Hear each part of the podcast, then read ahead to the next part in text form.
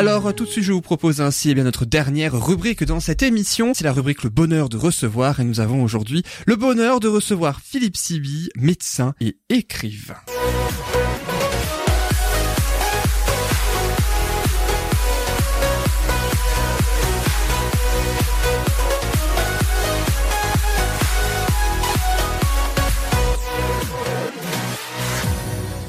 Et nous recevons donc, comme je le disais, monsieur Philippe Siby. Philippe Siby, bonjour. Oui, bonjour. Merci, beaucoup en tout cas d'être avec nous sur RDL pour pouvoir parler ainsi de l'EMI, l'expérience de mort imminente. Alors un sujet qui de prime abord comme ça ne pourrait pas forcément être très joyeux ou, qui entrerait peut-être dans le thème du bonheur, mais euh, c'est aussi quelque chose qui est particulièrement intéressant euh, et aussi que certains connaissent, mais d'autres pas forcément. C'est bien ça. Hein oui, oui, mais l'idée directrice du bonheur peut rester le fil conducteur d'une EMI, hein, malgré tout aussi et vous allez nous nous expliquer euh, d'ailleurs euh, pourquoi. Mais juste avant, je propose ainsi euh, deux questions à, pour donc mes chroniqueurs. Alors je précise que Déborah, elle est partie, donc du coup il n'y a plus que Annick et Stéphane. On la salue d'ailleurs. Il n'y a plus que Annick et Stéphane dans ce studio pour répondre à mes questions. Désolé, vous restez les victimes donc de mes, de mes deux questions. donc hein, puisque va ainsi parler de consentante. Ah, c'est bien. Merci Annick de le préciser. C'est bien, ça me rassure. Mais on parle ainsi de l'EMI, l'expérience de mort imminent vous avez, Philippe Siby, écrit plusieurs ouvrages sur le sujet. Alors le premier, Retable d'Issenheim, un regard euh, nouveau euh, chez Brochet, ça c'est le premier ouvrage que vous avez euh, publié. Et puis ensuite, Récit de mort imminente, expérience de lumière, c'est chez Lanner et c'est particulièrement sur ce dernier ouvrage que nous allons nous intéresser. Mais juste avant la première question, autour de l'expérience de mort imminente, quelle affirmation concernant l'expérience de mort imminente est vraie, Annick et Stéphane? Trois possibilités de réponse, une seule est la bonne. Faudra ainsi me dire laquelle. Est-ce que c'est vrai que le terme expérience de mort imminente a été formulé pour la première fois par un Américain? Est-ce que c'est vrai que l'expérience de mort imminente peut comporter chez la personne une sensation de décorporation? Ou est-ce qu'une personne sur deux est touchée d'une expérience de mort imminente au moins une fois dans sa vie? Annick et Stéphane, quelle est selon vous parmi les trois la proposition qui est vraie? Est-ce que vous avez une idée Annick? Je dirais la 2. La 2, ça peut comporter chez la personne une sensation de décorporation Oui, peut-être. Et Stéphane Moi, je dirais pareil. La deuxième aussi. Et c'est l'invité en personne qui va nous dire si c'est la bonne réponse ou pas. Est-ce que oui ou non l'expérience de mort imminente peut comporter chez la personne une sensation de décorporation? Oui.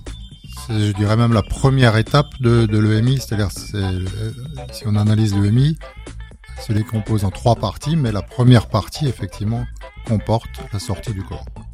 Que notre âme est capable d'exister sans son support matériel.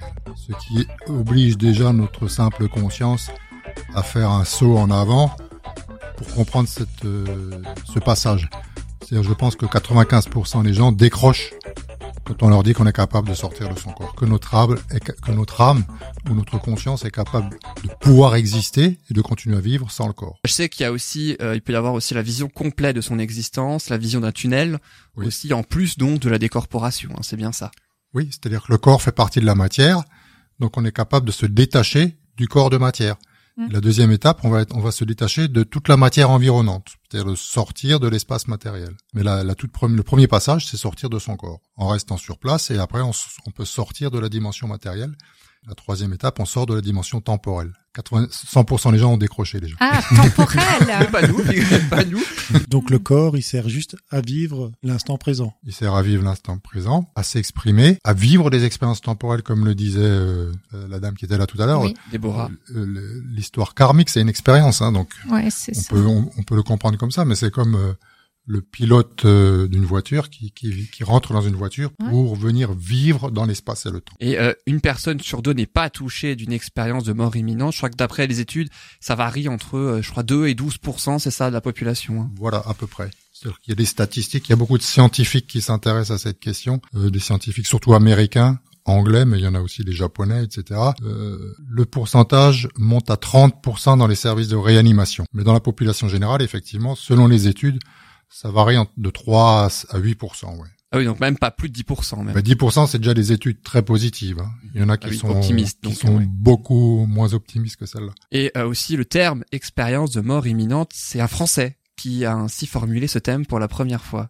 Voilà, alors la première étude qui existait, qui était une étude euh, suisse, il s'était rendu compte que les gens qui avaient vécu des, des chutes en haute montagne, qui avaient, euh, avaient vécu des visions et des sensations que lui a mis en étude. C'était un psychologue, Oreger, hein, euh, le, le siècle dernier, qui a mis en statistique des événements un petit peu extraordinaires qu'avaient vécu ces alpinismes qui avaient frôlé la mort. Donc c'est vrai que euh, on reste axé sur l'idée du bonheur parce que on vit une sensation de bonheur dans le MI après sa mort. Et c'est ce qui est décrit également dans les religions, etc. C'est-à-dire, on a effectivement plus peur de sa mort, mais ce bonheur-là n'est pas un bonheur forcément matériel, je dirais.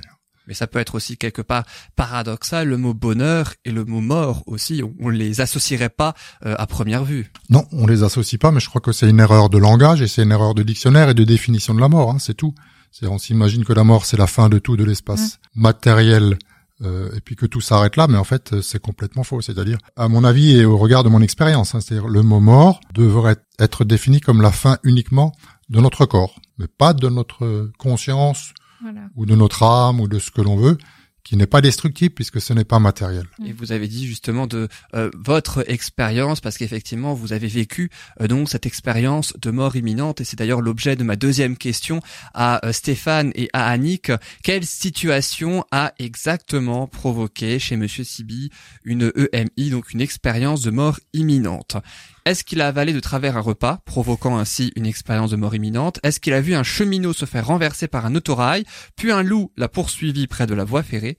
Ou est-ce que de violentes tempêtes éclatent dans les Alpes pendant que Monsieur Sibylle, 20 ans, fait de l'escalade? La situation 1, 2 ou 3 en gros, quelle situation a exactement provoqué chez notre invité une EMI Alors moi, je vais dire tout simplement la première, mais j'ai aucune première. idée.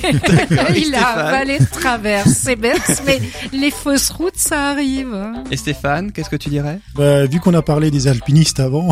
Ah, Ah ah, je vais rentrer dans la brèche. Ben, Donc tu donnes la proposition numéro 3, c'est oui, ça parce que Ah, les bah loups, ils viennent seulement maintenant en Alsace, donc euh, Eh bien, c'est notre invité en personne qui va ainsi donner la bonne réponse. En fait, ce sont les trois. Alors, En fait, à la différence, effectivement, que c'est pas un loup, mais un sanglier. Le Voilà. piège était là. voilà.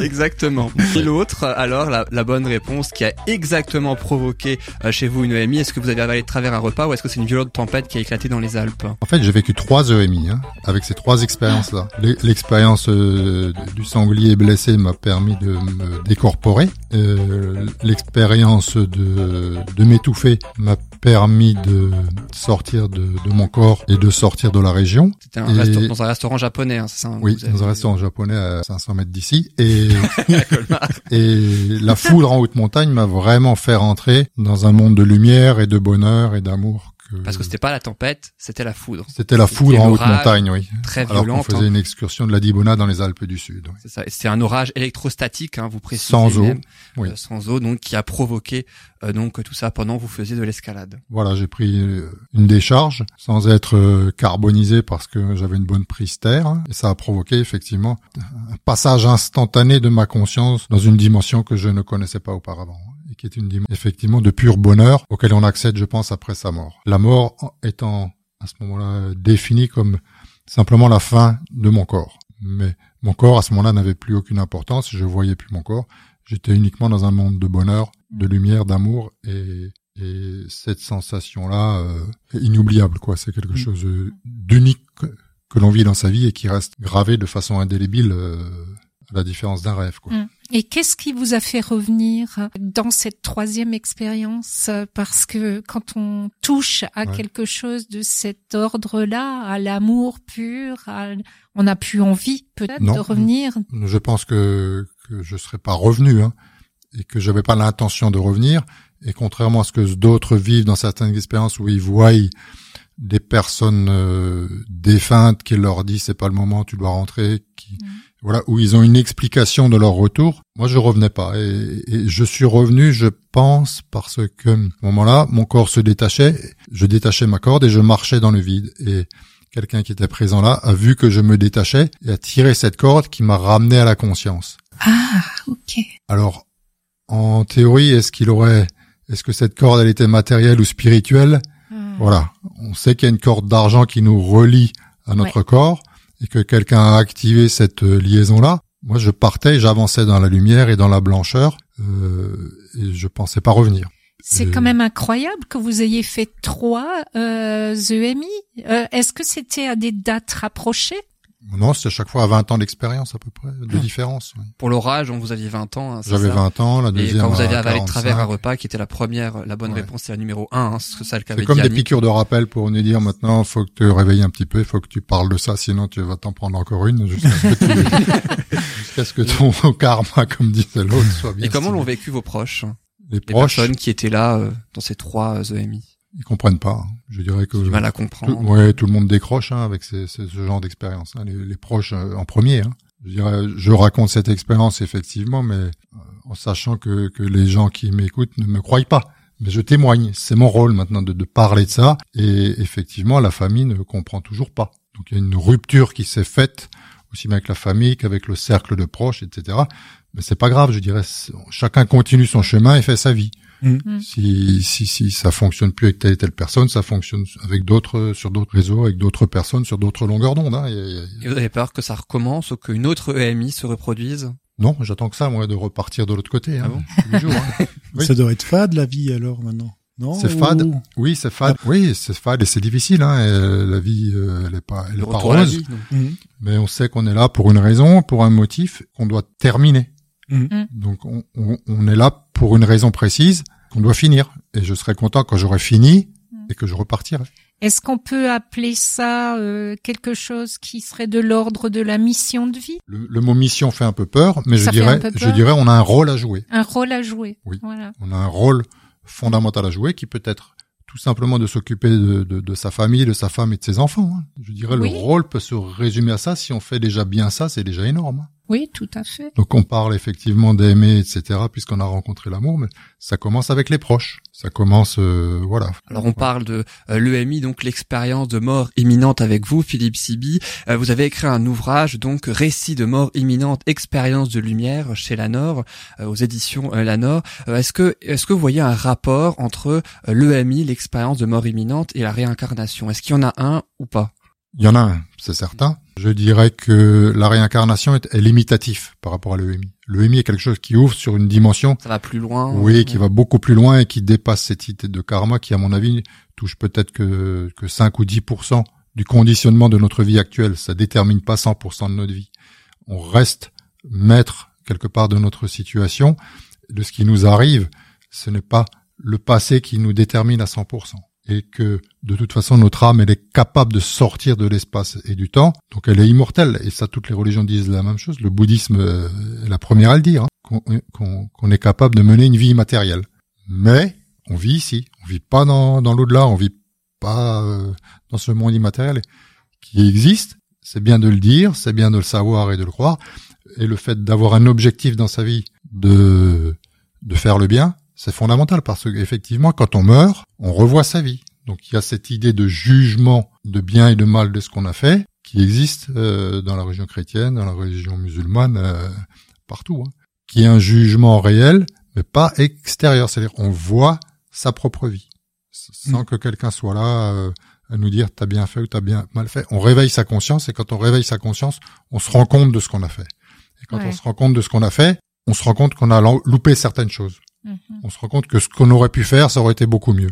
Et à ce moment-là, le sens de notre vie change quand on revient. Et on a une, une vue différente de la vie une fois qu'on est qu'on a traversé la mort de son propre corps, si vous voulez. Vous avez dit tout à l'heure que euh, vous n'avez pas peur de la mort, vous attendiez qu'une Tous les jours. EMI euh, revienne. Tous les Vous jours, attendez j'attends tous que les ça. jours que l'EMI revienne et, et avant la première, avant votre première expérience de mort imminente. Est-ce que c'était comme ça aussi? Est-ce quel rapport vous aviez avec la mort? Avant, je m'intéressais à la spiritualité, je m'intéressais, c'est vrai, euh, Mm. au bien, au mal, aux questions, aux questions fondamentales de notre existence, sans en avoir les réponses, je dirais, que je peux apporter aujourd'hui. J'étais beaucoup plus en interrogation et puis en recherche que actuellement. Parce que vous l'avez vécu euh, Oui, maintenant, je, hein. j'ai conscience de certaines choses que je cherchais à aller. Ce qui veut pas dire que j'ai fini de ma recherche. Hein. Elle continue, mais je suis beaucoup plus plus paisible peut-être dans, dans, dans les réponses à certains questionnements existentiels. Quoi. Moi, ce qui m'interpelle, c'est le fait que vous vous disiez que vous attendiez la mort tous les jours quelque Oui. part. Euh, ça doit être difficile pour vos proches, difficile à vivre pour vos proches, non? Non, parce que je reste pour les proches. Ah, ok. Ma raison, ma raison d'être ici, c'est mes proches. C'est ce eux qui vous maintiennent en vie, c'est ça lumière. C'est eux qui me retiennent, oui. Mhm. C'est eux, c'est eux. Ma raison de vivre, en quelque sorte. Mhm. Une de mes raisons de vivre, mais peut-être la principale. Et vous voulez, euh, j'allais dire, choisir entre guillemets votre euh, comment vous voulez partir ou comment comment ça se passe vous qui n'attendez que qu'une EMI arrive? Oui, euh, moi je serais, je suis content le jour où je, où je pourrais partir. Je sais que c'est un, un beau voyage qui m'attend à la, à la fin de, de, de, de ce cheminement ici. Vous allez à l'essentiel. Vous vivez de l'essentiel même. Ouais. Ouais. Ouais. La, la première réalité, euh, quand on revient après avoir frôlé sa mort, tous ceux qui ont des maladies graves ou des, des- des- qui, ont, qui ont frôlé la mort sont contents d'être en vie. Et je crois que c'est la première réalité que tout le monde oublie. hein. On préfère euh, penser à autre chose, mais le fait d'être en vie, le malade qui guérit, c'est la première chose de, dont il est conscient et qui- et qu'il est content d'être là, quoi.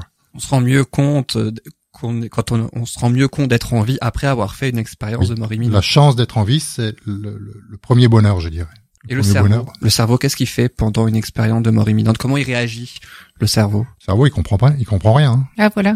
Il Mhm. comprend rien Il du tout. à connecte en quelque sorte. il- Oui, c'est pour ça que je témoigne pour, pour et que j'ai écrit ce livre pour essayer de d'expliquer un petit peu aux gens qui ont vécu ce genre d'expérience euh, des, des clés pour s'y retrouver, des, des, des idées, des réflexions. C'est un livre qui est extrêmement philosophique et extrêmement euh, réfléchi. Donc c'est pas un livre commercial si vous voulez. Hein, c'est un livre pour avancer. Vous racontez fournit- vos trois expériences et vous les analysez ensuite. Et je les analyse et c'est euh, et je fournis euh, des éléments de réponse, des outils pour ensuite euh, ceux qui ont vécu ce genre d'expérience puissent effectivement avancer et comprendre. Ou effectivement, j'ai fait des groupes de parole à un moment donné qui continuent où effectivement les gens pouvaient venir déposer l'expérience qu'ils avaient vécue et en parler. C'est la première chose importante, c'est de réussir à en parler. C'est quelque chose, la parole, à partir du moment où ça passe dans la parole, ça se libère. Et à partir de Mm. là, les gens vont beaucoup mieux, commencent à comprendre quelque chose à ce qu'ils ont vécu. Et que euh, les groupes de parole, ils se, ils se font où? Strasbourg, euh, Dijon, Principalement dans les grandes villes. principalement dans ces deux villes-là pour, pour, Mm, Pour le moment. pour notre région. ouais.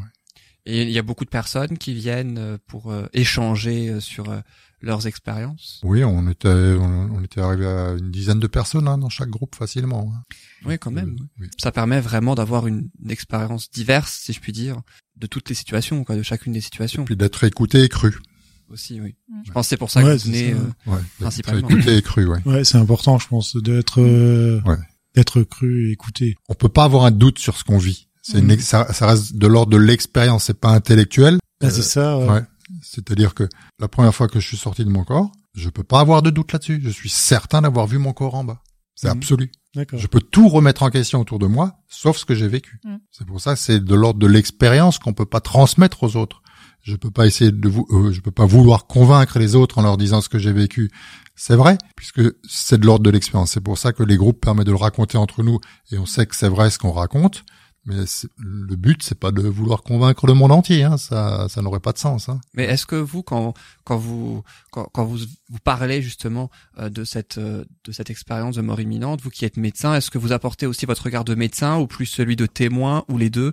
Comment ça se passe à ce, à ce niveau-là? Le regard de témoin, il est intérêt- le, le regard de, de, de, de témoin, il est personnel, et le regard du médecin, il est scientifique. D'où les analyses que vous Oui. faites dans votre ouvrage. Oui, je dirais c'est fondamental d'être de, de rester scientifique parce que, comme je dis, les 100% les gens décrochent quand on raconte cette expérience. Et pourtant, c'est vrai. Mais la science actuelle n'est pas capable de l'expliquer. C'est tout. C'est-à-dire, euh, c'est pas la peine d'aller non plus dans les explications ésotériques complètement folles euh, ou dans des, des, des, des, des médecines parallèles qui vont dire et raconter n'importe quoi. Non, je dirais, faut rester scientifique. C'est une expérience vraie que la science n'est pas suffisamment développée, qu'elle soit euh, la science X, Y ou Z.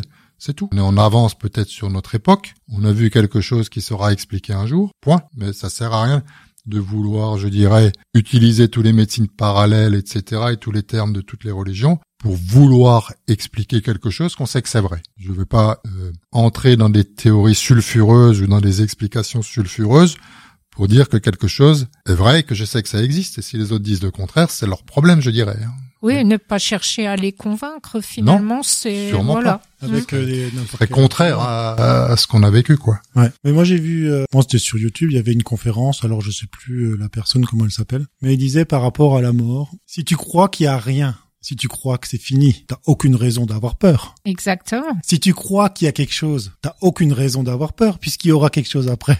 Donc finalement, je veux dire, euh, La peur est infondée, oui. Voilà, la peur est qu'il arrive, infondée. on meurt de toute façon. Ouais, exactement. De quelque manière que ce soit. Finalement, on a Une fois que vous avez compris ça, vous n'avez plus peur de la mort. exactement. Ouais, c'est basique. Hein. Ouais, euh, c'est c'est vraiment basique comme euh, situation. C'est ça.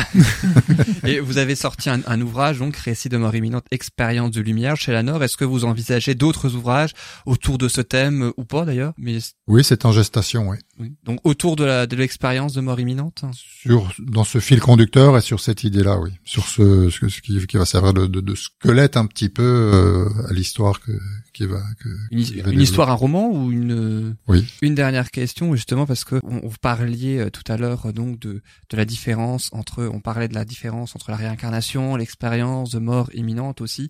Euh, Est-ce que d'une certaine façon l'expérience de mort imminente c'est frôler la mort? Puisque vous, vous sentez en vous que vous êtes des- vous êtes mort, vous voyez la personne euh, que vous êtes sortir de votre corps et puis en même temps après vous revenez d'une certaine façon à la vie. Il n'existe pas une définition encore euh, absolue et précise dans, dans le dictionnaire de, de, de l'EMI. Hein.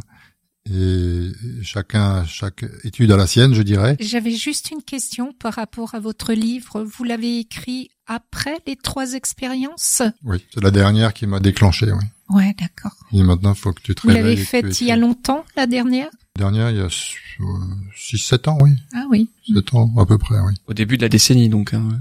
Vous sembliez aussi dire qu'en fait, je sais pas, j'ai peut-être mal compris, mais que ça allait au-delà et que, je sais pas si j'ai bien compris, vous n'étiez plus, vous ne vous sentiez plus concerné par la réincarnation une fois que vous aviez atteint ce... Non. Non, pas ça. Ouais. Ok, j'ai mal compris. Non, non, c'est c'est exact ce que vous dites. C'est exact ce que On je est dis. plus concerné par le, le, par le, matériel cycle, et le cycle. par le cycle de la vie et de la mort, en fait. Non. Ok. Ah oui. Et je rappelle, je rappelle juste que votre livre s'appelle Récit de mort imminente, hein, expérience de lumière que vous avez publié euh, chez euh, Lanor. On va être obligé de s'arrêter là. Désolé Annick, mais en tout cas merci beaucoup Philippe Sibi d'avoir été avec nous euh, pour parler donc de l'expérience de mort imminente et vous pouvez donc pour en savoir plus aussi euh, vous procurer euh, son ouvrage donc publié euh, chez Lanor. Merci beaucoup d'être passé sur dans Bulle de bonheur. Merci pour l'invitation. Et puis merci aussi eh bien aux autres chroniqueurs, à Déborah qui euh, ne peut pas faire la fin de cette émission, mais en tout cas qui était là pendant une grande partie. Et puis merci euh, donc à Stéphane et à Annick.